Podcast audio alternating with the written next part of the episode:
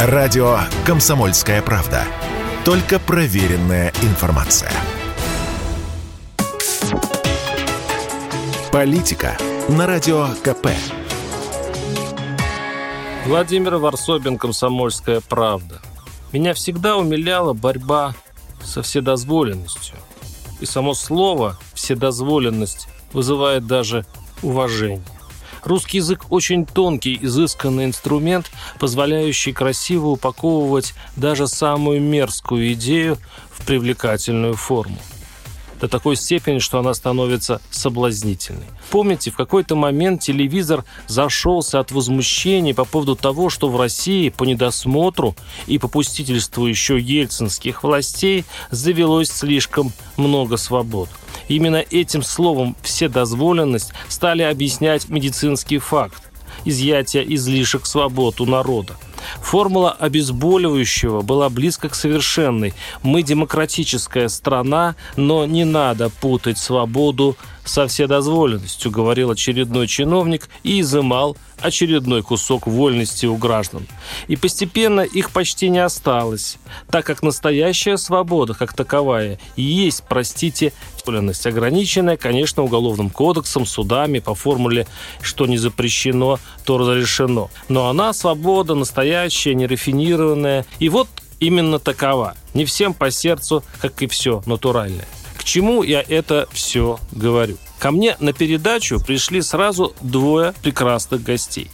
Депутат Госдумы Дмитрий Кузнецов и актер Николай Бурляев. У депутата, главы штаба самого Прилепина, который, похоже, будет баллотироваться в президенты, новый замысел – Прилепинцы вместе со «Справедливой Россией» вознамерились, как известно, окончательно прекратить вседозволенность в культурной среде.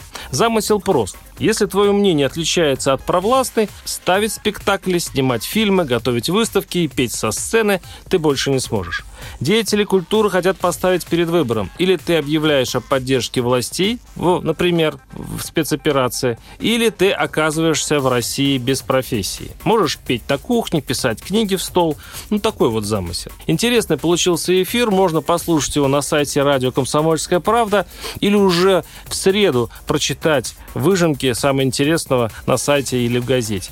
Но лично мне запал в душу один момент – но почти все гении диссиденты, сказал я в эфире депутату Кузнецову. Владимир Высоцкий считался неблагонадежным, ему не давали концертов, не пускали на телевидение, но его песни тайком слушали все.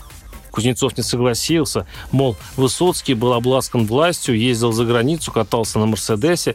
Хотя это исторический факт. Власти зажимали Высоцкого, он был для них подозрителен. Владимир Семенович не клялся партии верности, не писал жизнеутверждающие комсомольские песни, и получался парадокс. Чиновники, как винтики системы, делали все, чтобы Высоцкого было как можно меньше, а как люди обожали его и слушали его сто раз переписанные кассеты. Вот только кони мне попались привередливые. Я потому и мучаюсь вопросом. В Госдуме предлагают покарать руководство Большого театра за то, что там в спектакле ставит режиссер, публично не согласившийся с операцией в Украине. А я спрашиваю, постановка касается политики? Спектакль посвящен, может быть, Украине? Нет, отвечают. Режиссер очень талантливый, но политическая позиция не та.